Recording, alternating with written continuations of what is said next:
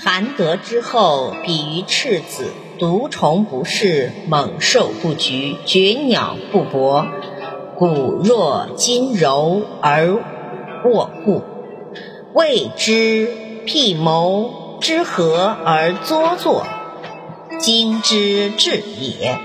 终日毫而不煞，何之至也？和合曰长。知常曰明，一生曰祥，心使气曰强。物壮则老，谓之不道。不道早已。含德深厚的人，就好像天真无邪的婴儿。毒虫遇见不刺他，猛兽碰到不伤害他，巨鸟看见不搏击他，他的筋骨还很柔软。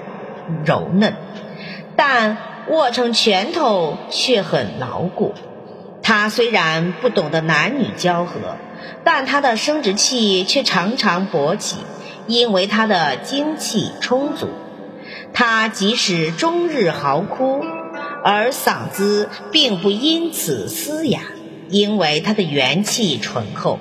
认识纯和的道理叫做长，认识长叫做明。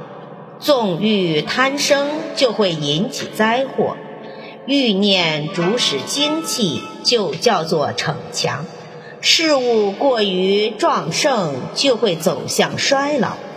这就叫违反了道的法则。不遵守常道，就会很快消亡。